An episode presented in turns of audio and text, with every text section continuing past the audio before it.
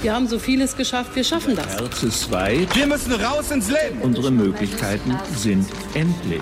We are ready to do everything. Da, wo es laut ist, da, wo es brodelt, da, wo es manchmal riecht, gelegentlich auch stinkt. We will not hesitate. Es ist besser, nicht zu regieren, als falsch zu regieren. Excuse me, I'm not convinced. Das kann man doch nicht ernsthaft bestreiten. Hauptstadt das Briefing mit Michael Brücker und Gordon Ripinski. Live von der Pioneer One.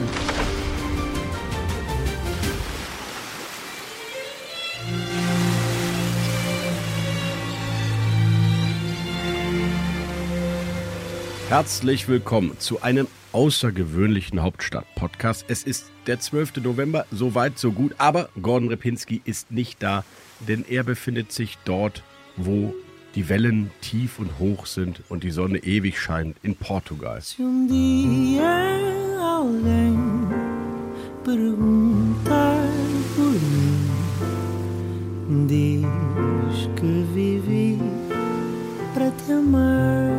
Da fällt mir sofort das berühmte Zitat von Fernando Pessoa ein, der portugiesische Dichter.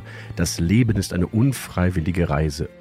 Ein Experiment. So wie dieser Hauptstadt-Podcast auch. Und deswegen habe ich mir Verstärkung geholt. Marina Kombaki ist da, unsere politische Reporterin. Herzlich willkommen. Hallo, schön wieder hier zu sein. Ja, und wir haben mit einem melancholischen portugiesischen Song äh, von Salvador Sobral diesen Podcast begonnen. Und vielleicht passt es auch, dass man ein bisschen in der Tonlage runtergeht, denn wir wollen, Marina, über eine neue große Flüchtlingskrise oder kleine direkt vor der eigenen Haustür sprechen, richtig? Das wollen wir tun. Ein Thema, das in dieser Woche die Schlagzeilen bestimmt hat. Der belarussische Machthaber Lukaschenko lässt Migranten nach Minsk fliegen, Migranten aus Krisengebieten des Nahen Ostens, Afrikas und lässt sie dann an die belarussisch-polnische Grenze weiterreisen, treibt sie womöglich auch dazu. Es gibt Berichte, wonach die belarussischen Schutztrupps in diese Flüchtlingsbewegung involviert sind. Die Leute harren jetzt zu Tausenden vor dem Grenzzaun zu Polen aus, ohne Unterschlupf, ohne Verpflegung, bei Temperaturen um den Gefrierpunkt, in der Hoffnung, Einlass in die EU zu bekommen, der ihnen bislang von polnischer Seite konsequent verwehrt wird. Wir haben unterschiedliche Informationen, 4.000 bis 5.000 an der Grenze, einige hundert, die wohl täglich schon von Polen rüber nach Brandenburg, also nach Deutschland kommen, laut Bundespolizei. Ist das jetzt der Anfang einer großen Bewegung oder kriegt man Lukaschenko noch irgendwie gestoppt? Also zunächst einmal muss man, glaube ich, die Zahlen ins Verhältnis setzen. Es sind mutmaßlich um die 16.000 Migranten zurzeit in Minsk, in der Hauptstadt, mit dem Ziel, weiter in die EU zu reisen. Es sind offenbar einige tausend, 3000, 4000. Da schwanken die Zahlen tatsächlich. Ähm, Migranten, die vor der Grenze zu Polen ausharren. Das sind Zahlen, die allerdings nicht zu vergleichen sind mit der Flüchtlingskrise von 2015, die jetzt sehr oft erwähnt wird. Das waren damals ganz andere Maßstäbe. Die Zeit, ähm, in der täglich Tausende auf die griechischen Inseln ähm, von der Türkei übersetzten. Aber trotzdem, das Prinzip ist ja das gleiche, Marina. Nämlich, ich habe Menschen an der europäischen Außengrenze, die rüber wollen, die nach Deutschland wollen und die man aus moralisch-humanitären Gründen nicht zurück zurückweisen will, aber sie eventuell auch eigentlich gar kein Anrecht darauf haben, nach Deutschland zu gehen, weil sie kommen ja durch einen EU-Staat Polen und müssten eigentlich dort bleiben, richtig? Genau, das ist die polnische Argumentation, das ist die polnische Position. Es gab tatsächlich auch schon äh, Menschen, die es über die Grenze geschafft haben, die ähm, Sperranlagen durchbrechen konnten. Viele von denen sind laut polnischen Berichten wieder zurückgeführt worden. Von Pushbacks spricht man da, Pushbacks, die die SPD, die die Grünen scharf kritisieren. Ähm, eine Kritik, die Polen jedoch zurückweist, weil es sagt, es hat das Recht, Menschen, die mit Gewalteinwirkung die Grenze durchbrochen haben, wieder zurückzuschicken. Und tatsächlich gibt es da ein Urteil des Europäischen Gerichtshofs von Anfang 2020, das damals mit Blick auf Migranten in der spanischen Enklave Ceuta den Spaniern ähm, das Recht zugestanden hat, Migranten, die zu mehreren und unter Gewalteinwirkung die Grenze passieren, wieder zurück nach Marokko in dem Fall zu schicken. Darauf beruft sich jetzt Polen und schickt Migranten zurück. Okay, Marina, also die Polen argumentieren, weil es eine illegale Migration ist, weil sie keinen normalen Grenzübertritt gefunden haben. Ist das der Punkt, warum man die zurückweisen darf? Das ist der Punkt und äh, die Polen weisen außerdem auch darauf hin, dass ähm, die Migranten ja kein Asyl in Polen beantragen müssten. Denn die europäische Drittstaatenregelung legt ja fest, dass du als Flüchtling in jenem Staat Asyl beantragst, den du als erstes auf europäischem Boden betreten hast. Aber die Polen verweisen darauf, die Migranten wollen ja gar nicht in Polen bleiben, sondern in der Mehrzahl mutmaßlich nach Deutschland weiterreisen. Deswegen hätten die Polen das Recht, sie zurückzuweisen, weil sie eben keinen Antrag in Polen stellen wollten. Aber warum kann man dann nicht einfach offen und ehrlich sagen, ja, die Polen, auch wenn sie uns gerade innenpolitisch irgendwie Sorgen bereiten und wir die vielleicht auch die Regierung nicht mögen, ja, die Polen haben das Recht, Migranten an dieser Grenze zurückzuweisen. Es ist sogar europäisches Recht. Warum sagt das nicht ein Olaf Scholz oder eine Katrin Göring-Eckardt? Ein Horst Seehofer sagt es zum Beispiel. Dass, ja, aber ähm, hat er nicht recht? Der Bundesinnenminister verweist darauf, dass europäische Staaten an der Außengrenze das Recht und die Verpflichtung haben, die EU-Außengrenze zu schützen und ähm, stärkt den Polen da den Rücken. Ja, und die anderen ähm, verweisen auf letztlich das politisch-moralische Argument. Das ist es, glaube ich, was sehr vielen auch in der künftigen Ampelkoalition äh, Sorge bereitet, da jetzt vorbehaltlos das polnische, das harte, äh, betont, äh, ja, auch martialische Vorgehen der Polen ähm, zu unterstützen, weil es naja, weil es vielleicht schwer in Einklang zu bringen ist mit ähm, unserer Vorstellung von Humanität. Ja, das verstehe ich total. Und wenn man jetzt sieht, null Grad, viele Kinder, man sieht die Bilder, ja, das ist, äh, das ist dramatisch, sicher. Und trotzdem weiß ich gar nicht, wie man das auflösen kann weil ich kann natürlich jetzt humanitäre Flüchtlingslager in Weißrussland, also auf der Seite der weißrussischen Grenze, bauen und denen dabei helfen. Dann habe ich trotzdem natürlich noch das Problem, dass da 10.000 Menschen sitzen, die irgendwann irgendwie weg wollen. Du hast ja sehr viele Flüchtlingscamps im Rahmen deiner Reportagen und deiner Berichterstattung erlebt. Dann harren die dort eben für Monate, manchmal für Jahre aus. Das ist ja auch keine Lösung. Ich wundere mich, dass wir seit Jahren einfach nicht zu dem Grundsatzprinzip zurückfinden. Schengen ist frei, die Außengrenze muss geschützt werden. Warum haben wir immer wieder diese Debatten? Da kann ja jeder an der europäischen Außengrenze uns morgen wieder erpressen und Flüchtlinge dorthin transportieren. Also das, was Lukaschenko macht, kann ja morgen jeder an der EU-Außengrenze machen. Die Debatte verändert sich. Weißt du noch, Michael, ähm, im Jahr 2015, damals zur großen Flüchtlingskrise, welche Kritik Viktor Orban einstecken musste, als er anfing, an der ungarischen Grenze Stimmt. Zäune äh, hochzuziehen. Stacheldraht. Stacheldraht. Das ist ein Vorgehen, das inzwischen gang und gäbe ist. In Griechenland, in Ungarn, in Kroatien und jetzt eben auch in Polen.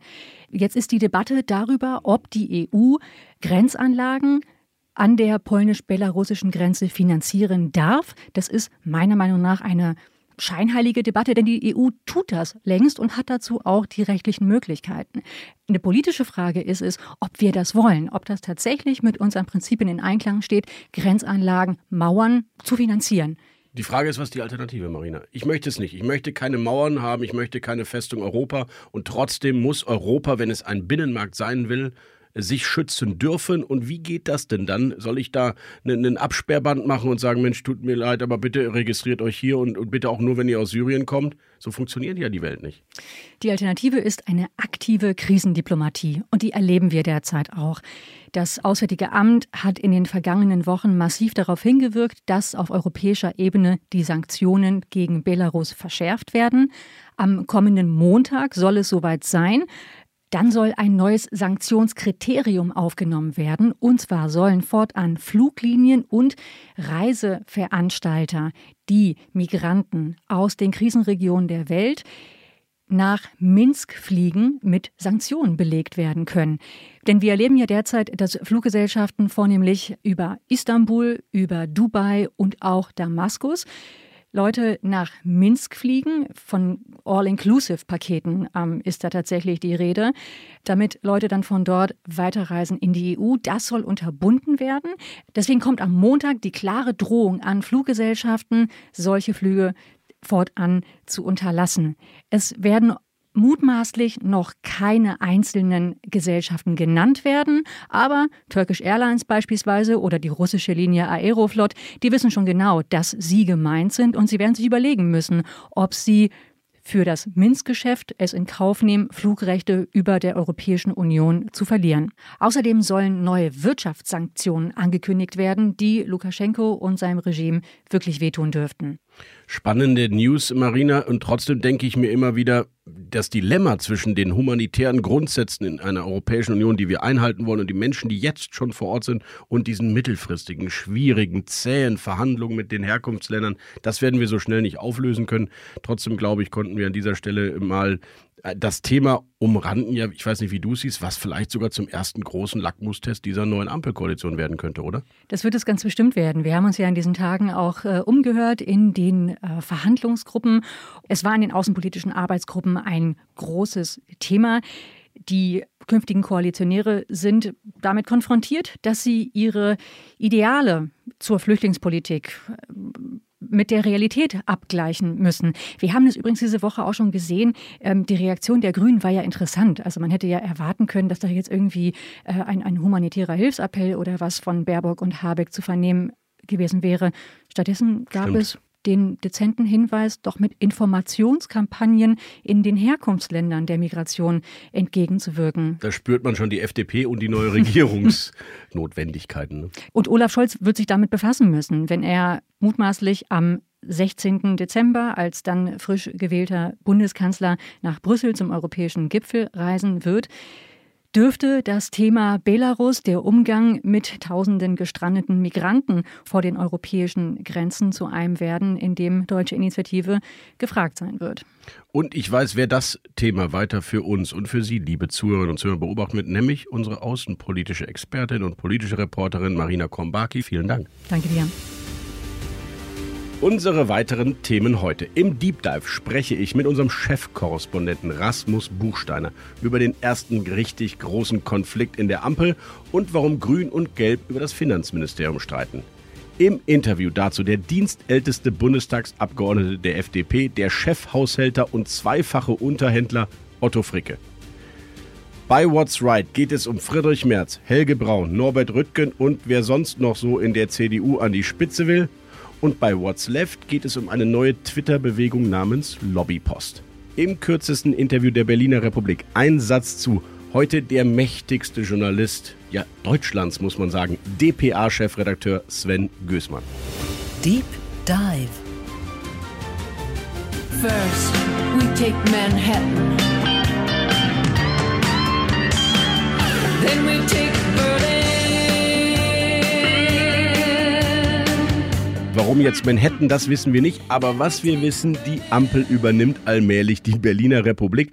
Am Montag geht es los. Da starten die Chefs in der hamburgischen Landesvertretung mit den letzten wirklichen Endzügen in diesen Koalitionsverhandlungen. Und da ich das gar nicht alleine analysieren kann, habe ich mir den Chefkorrespondenten von The Pioneer hier an Bord geholt. Rasmus Buchsteiner. Hallo Rasmus. Grüß dich, Michael. Was passiert denn da jetzt genau nächste Woche? Ja, man sitzt in kleinen Kreise zusammen und beugt sich über all diese Papiere. Papiere aus 22 Arbeitsgruppen. Und ja, man muss sagen, das Bild ist so, da sind noch viele farbig markierte Stellen. Die eckigen Klammern sollten ja diesmal weggelassen werden. Farbig markierte äh, Stellen für die Dissenspunkte. Und da geht es wirklich, äh, man muss es so platt sagen, ans Eingemachte. Ja, und liebe Zuhörerinnen und Zuhörer, wir haben uns überlegt, wir geben Ihnen heute mal ein bisschen auch Einblick in unsere Arbeit der letzten Tage und Wochen, warum es einerseits so schwer war, in, in die inhaltlichen Diskussionen mit den Ampelanern zu kommen, Informationen zu bekommen und andererseits aber eben auch den eine oder andere Arbeitsgruppe zu, ja, man muss sagen, zu unterwandern, wo es dann doch Informationen rausgeleakt wurden. Rasmus, es stimmt ja zunächst mal, dass verschiedene Arbeitsgruppen fertig geworden sind, konsentiert sind und dann gibt es welche, wo die berühmten roten, gelben und grünen Farben noch drinstehen. Das sollen dann die Chefs lösen. Was waren denn die Schwerpunktkonflikte, die bis zuletzt nicht gelöst werden konnten? Gut, da kann man schauen auf die Arbeitsgruppe Finanzen, Haushalt. Das sind große, große Fragen. Diese Koalition hat sich auf der Ausgabenseite ganz schön viel vorgenommen.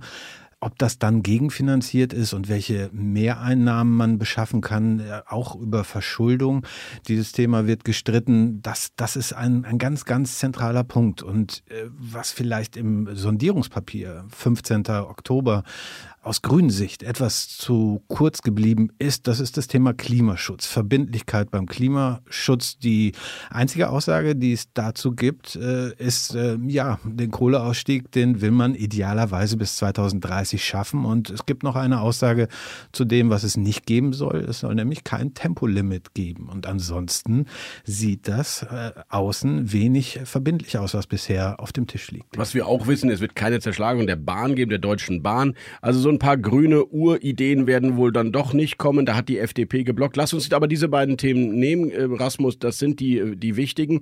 Das Gefühl und auch unsere Informationen sind, am Ende wird es auch beim Ressortzuschnitt so sein, dass die Grünen die Klimawende ganzheitlich zusammen denken müssen und dann eben auch zum Beispiel für den Ausbau der erneuerbaren Energien zuständig sein werden. Das ja alles auch eine Voraussetzung dafür ist, dass wir 2030 aus der Kohle aussteigen können. Und die FDP, die wird sich das Thema Finanzen nicht nehmen lassen und dann muss Christian Lindner die Schattenhaushalte alle selbst bauen, die eventuell dann in diesem Koalitionsvertrag stehen, oder? Ja, das ist die große Lehre auch aus früheren FDP-Fehlern.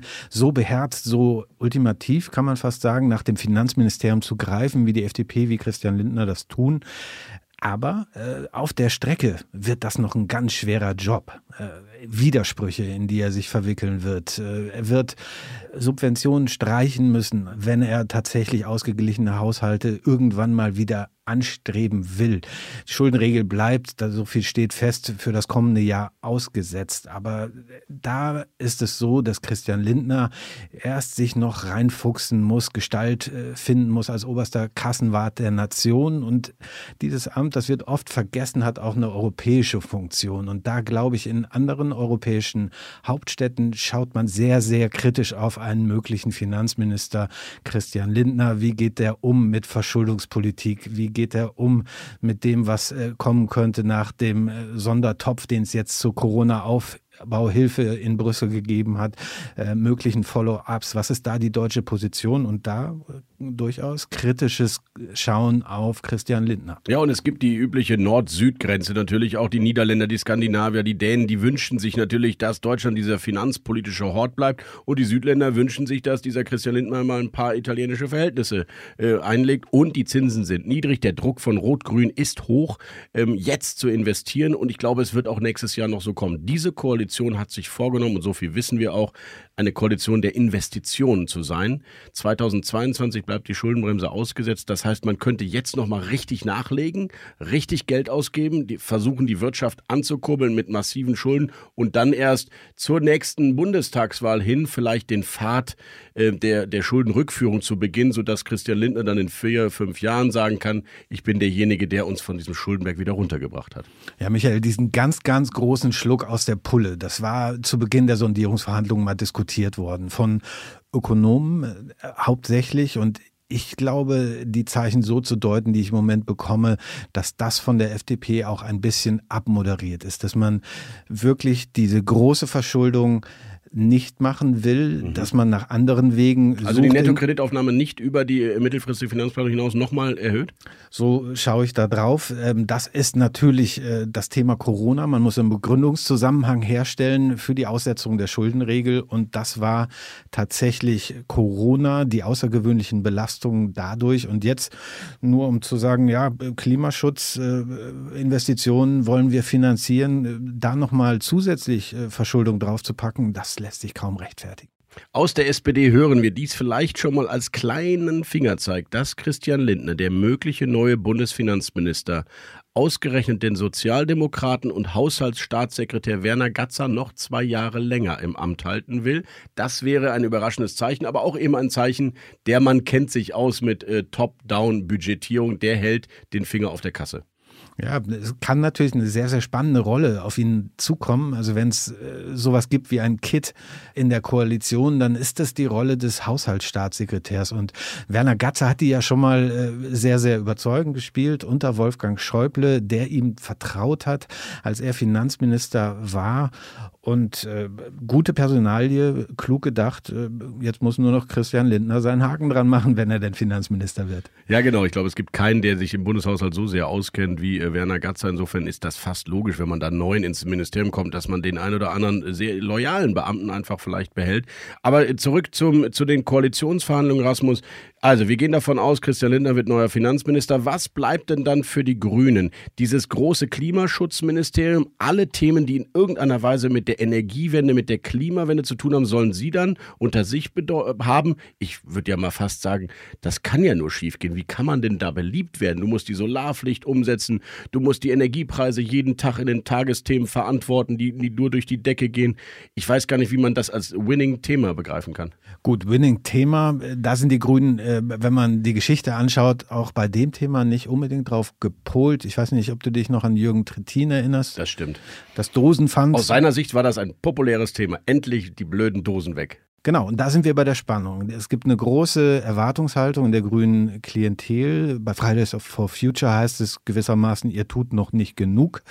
Andererseits in einem ganz anderen Klientel, in einem SPD-Klientel, wird vielleicht äh, vieles als Belastung aufgefasst, äh, was, was grüne Pläne ausmachen kann. Das ist die schwere Balance, die hergestellt wird. Und da muss tatsächlich, äh, auch hier muss man so platt sagen, müssen die Grünen liefern und dem Anspruch auch gerecht werden, äh, diese Balance herzustellen, Ökonomie, Ökologie, äh, wie sie es im Wahlkampf angekündigt haben. Vizekanzler Robert Habeck, wahrscheinlich Außenminister Annalena Baerbock, das wird eine sehr spannende Konstellation. Und vielleicht, weil wir es ja versprochen hatten, lass uns nochmal zum Abschluss hier in diesem Deep Dive ein bisschen darüber reden, wie wir eigentlich arbeiten und wie wir versucht haben, mit der Ampel zu arbeiten in diesen letzten drei Wochen der Arbeitsgruppenphase. Und es ist schon wirklich interessant. Wir wissen ja, wer in welcher Arbeitsgruppe sitzt. Wir simsen, wir telefonieren, wir mailen. Und manchmal kriegt man mal so einen Themenüberblick, manchmal kriegt man einen Screenshot, meistens kriegt man einen Smiley mit einem Zwinkern. Tut mir leid, du weißt doch, ich kann nichts sagen. Es ist schon für uns Journalisten dieses Mal nicht leicht, oder Rasmus? Ja, und ich habe das Gefühl, das verselbstständigt sich so ein bisschen. Also man berauscht sich auf der anderen Seite auch ein Stück weit in der Situation, ähm, das so lange durchgehalten zu haben. Da entsteht eine gewisse Gruppendynamik. Und äh, ich frage mich manchmal sozusagen, Politik ist ja oft auch Erwartungsmanagement. Und was findet da gerade für ein Erwartungsmanagement äh, statt? Äh, eigentlich haben wir eine Situation, wo diese Koalitionsverhandlungen mehr oder weniger eine Blackbox sind für die Bevölkerung, für alle, die darüber was erfahren wollen irgendwann kommt aus dieser Blackbox ein Koalitionsvertrag raus. Und wir sind es eigentlich gewohnt in Deutschland, äh, dass, äh, ja, wir sind den Testballon gewohnt, wir sind äh, gewohnt, dass über mögliche Vorstöße, Alleingänge diskutiert wird. Und das betrachte ich eigentlich auch als einen Teil von demokratischer Kultur. Vorbereitung auf so eine Regierung, die Leute mitnehmen, Legitimität schaffen.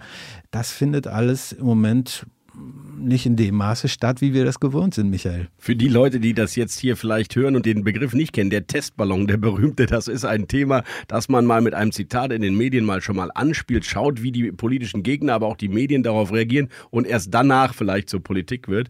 Da hat äh, Rasmus recht und ich bin auch der Meinung übrigens, dass man wissen sollte, aus welchen Positionen heraus es zu bestimmten Ergebnissen kam und wer vielleicht auch sehr schnell seine eigenen aufgegeben hat und wo die Kompromisslinien vorher eigentlich ausgelotet wurden. Aber äh, als Newsletter-Abonnent wissen Sie selbstverständlich, Hauptstadt das Briefing, wir hatten einige spannende Informationen aus den Arbeitsgruppen. Trotzdem muss ich auch sagen, so verschlossen waren Koalitionsverhandlungen wohl noch nie. Aber Rasmus, es ist ja auch nachvollziehbar. Da kommen die Grünen und die Gelben zusammen, die haben sich jahrzehntelang bekämpft.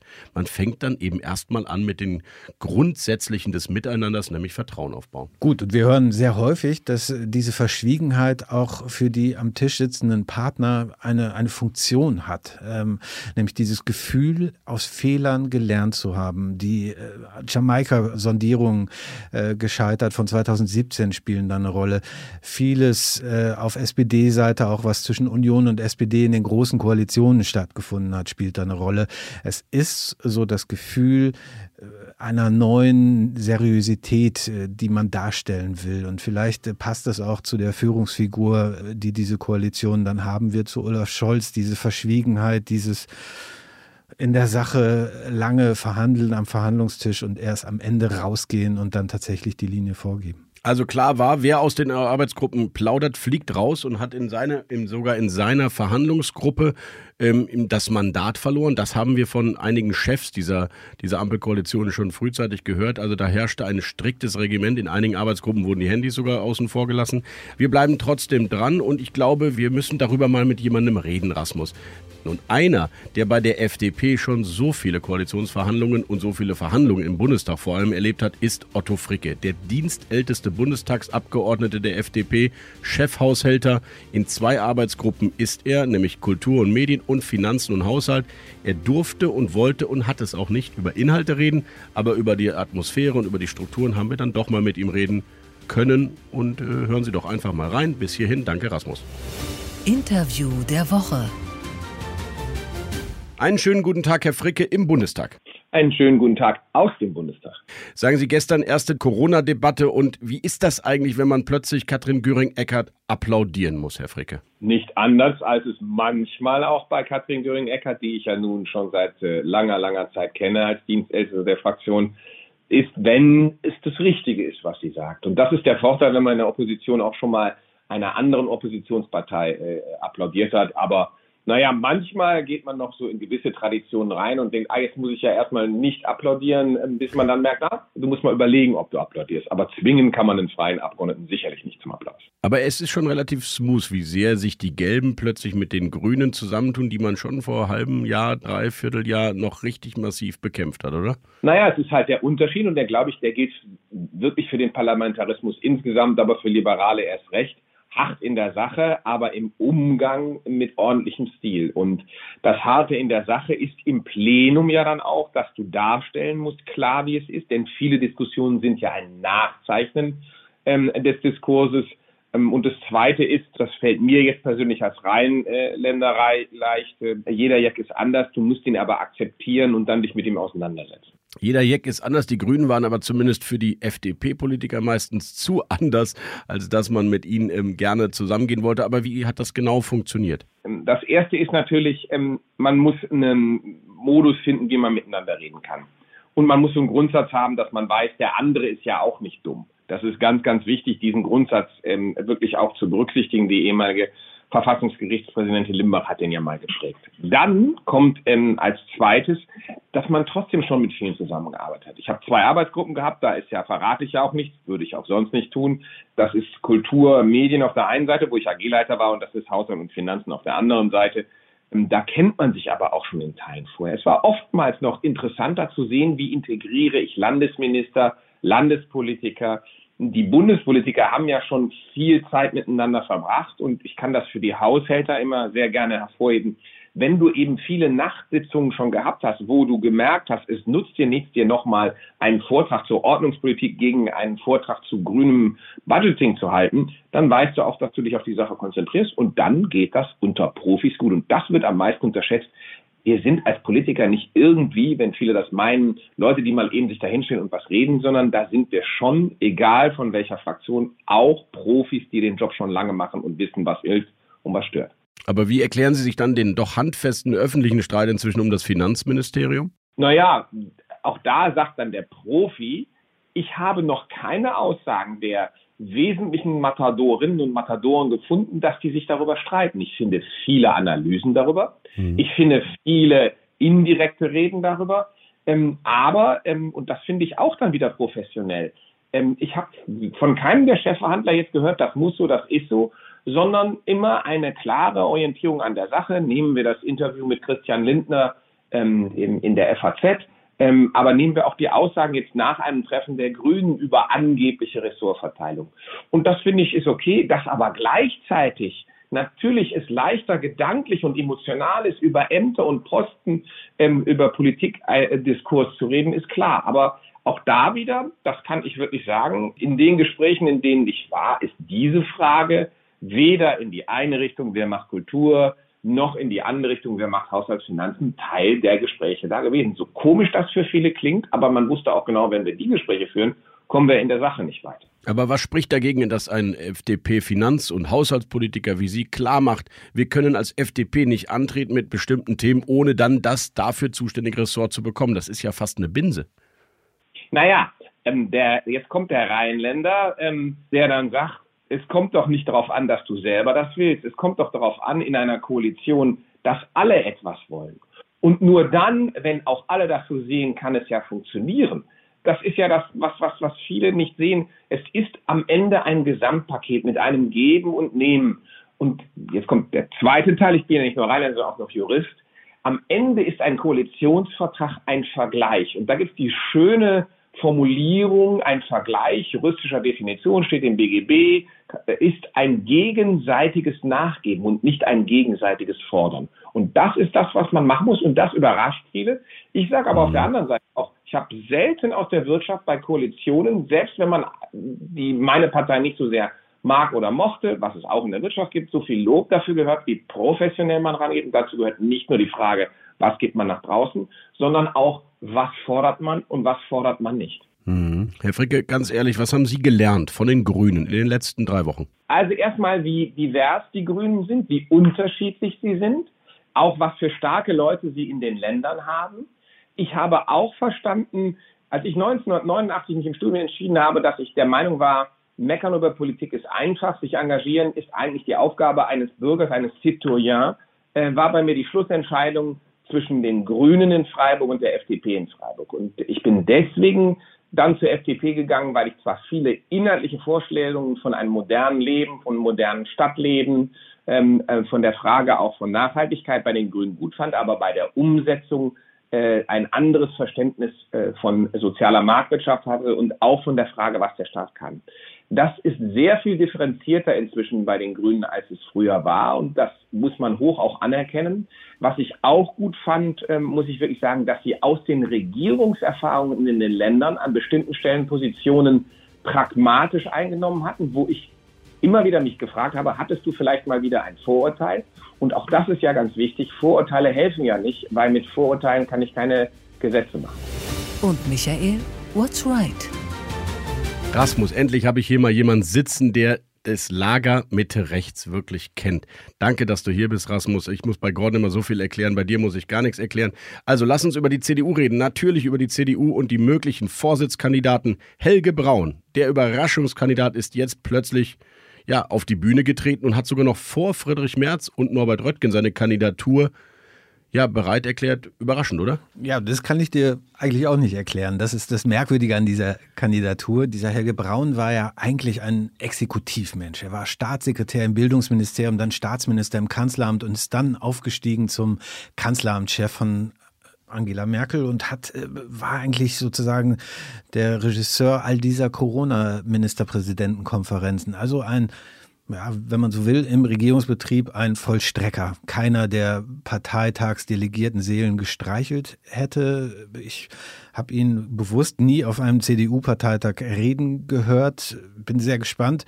Äh, kann natürlich auch ein taktisches Kalkül äh, dahinter liegen ähm, mit Blick auf die auf die Mitbewerber, kann ich mir vorstellen. Aber dann äh, würde mich mal deine Meinung interessieren dazu. Ja, zunächst mal ist Helge Braun einer Mischung aus Armin Laschet und Angela Merkel, würde ich mal sagen. Inhaltlich sehr bei Angela Merkel in der Corona-Pandemie, aus meiner Sicht teilweise mit unerträglich ähm, kleinkrämerischen und auch schwierigen Vorschlägen, wenn ich nur daran denke, dass sich äh, die Kinder nicht mehr mit ihrem besten Freund treffen sollten. Der Mann ist Mediziner. Der Mann ist Mediziner, der ist Narkosearzt, aber er ist auch kein, er ist, er ist aber auch Politiker. Und als Politiker sollte man auch äh, gesundheitspolitische Maßnahmen immer auch im sozialpsychologischen Umfeld denken. Da ist er meines Erachtens äh, einige Male übers Ziel hinausgeschoben. Aber nehmen wir mal Corona außen vor, ist er ein sanfter, moderierender, moderater Mittemensch, damit auch inhaltlich so ein bisschen eher bei Armin Laschet. Und natürlich ist das eine Gegenbewegung zu Friedrich Merz, der auf jeden Fall antreten wird. Das ist die letzte Hoffnung des äh, Angela Merkel-Lagers. Gut, die CDU und die Union als Ganze steht ja vor Herausforderungen. Ähm, ganz klar, was auch zu klären ist, ist das Verhältnis zur CSU, zur Schwesterpartei. Da ist sehr, sehr viel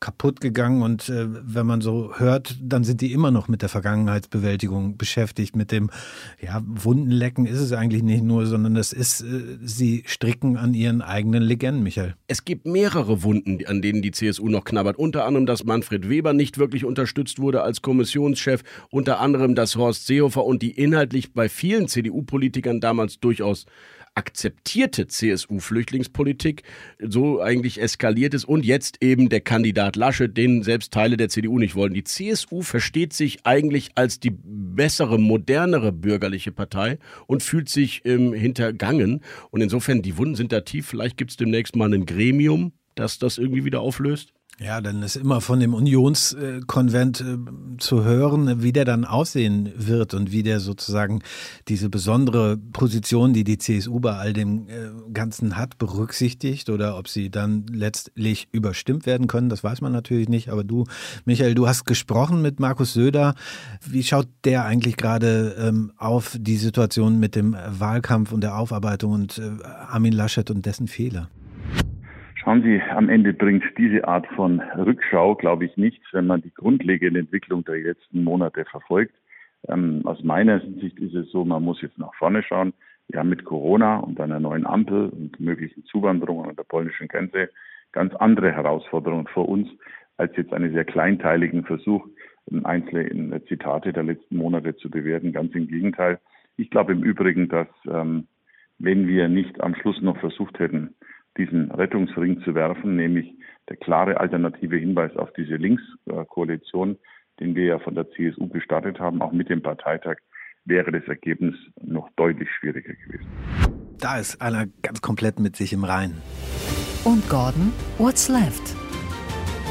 Ja, Lobby Control, diese Organisation, die kennen wir alle. Aber der neueste Trend bei Twitter ist jetzt Lobby Post eine Einladung von der Tabakwirtschaft in den China Club zu einer Diskussion. Anscheinend der exklusiveste Club Deutschland laut eigener Internetseite. Und, oh, eine wissenschaftliche Diskussion mit Professor Karl Fagerström. Arbeitet schon lange mit der Tabaklobby zusammen, macht sich für E-Zigaretten stark, weil die ja so viel gesünder sind. Vom Verband der Spediteure und Logistik NRW mit Wolfgang Bosbach ins Van der Falk Airport Hotel. Ja, das wäre dann umsonst für mich. Leider direkt in der Sitzungswoche. Wäre ich aber sowieso natürlich nicht hingegangen. Huawei lädt mich ein ins Adlon. Für alle, die es nicht wissen, das Hotel Adlon ist eines der teuersten Hotels in Berlin und auch das berühmteste. Zu einem Frühstück um uns zu erklären, wie wichtig Huawei ist und uns einen Blick hinter die Kulissen des Unternehmens zu geben. Leider gilt dort die Chatham House Rule, die sagt, dass ich zwar darüber reden kann, was dort gesagt worden ist, aber nicht von wem. Und vielleicht gibt es auch noch eine exquisite Seezunge für 59 Euro, gesponsert von Huawei. Erik von Malotki. SPD-Bundestagsabgeordneter aus Mecklenburg-Vorpommern, der einfach mal sich dabei gefilmt hat, wie er Post von Lobbyisten, also Unternehmensvertretern, Interessenvertretern vorliest, was man da als neuer Bundestagsabgeordneter so alles auf den Schreibtisch bekommt. Dazu brauche ich natürlich sofort Unterstützung. Wenn Gordon nicht da ist, kann ich nur mit Marina darüber reden. Ja, der Erik von Malotki hat so eine Aktion gestartet, die auch Nachahmer findet. Die Abgeordnete Carmen Wegge zeigt stolz die Präsente, die so eintrudeln aus der Lobbybranche Branche. Und was wir doch da sehen, ist ein erster Eindruck dieser jungen, äh, frischen, vielleicht auch renitenten SPD-Bundestagsfraktion, die ihr Befremden mit den Geflogenheiten, mit den Ritualen des Berliner Politikbetriebs aufzeigt und aber auch eine Ahnung vermittelt von ihrer Aufmüpfigkeit, mit der es ein Kanzler Scholz künftig zu tun haben könnte. Ja, Marina, viele neue, junge, unbequeme, spannende Menschen im Bundestag. Es wird auch für uns Journalisten dadurch viel spannender. Vielen Dank für deine Einschätzung. Gerne. What's next? Und was ist nächste Woche los? Dazu brauche ich nochmal Rasmus Buchsteiner, unseren Corona-Experten. Denn es gibt jetzt doch eine Bund-Länder-Konferenz, eine MPK. Und ich möchte von Rasmus jetzt wissen, was wird denn da beschlossen, um die steigenden Inzidenzen wieder nach unten zu kriegen? Dort in diesem Paket ist drin, dass alles möglich ist, was bisher auch möglich war, mit wenigen Ausnahmen. Dazu gehört die nächtliche Ausgangssperre und äh, ja, umfassende Lockdowns, würde ich mal sagen. Aber die Maskenpflicht bleibt, äh, die Abstandsregeln bleiben.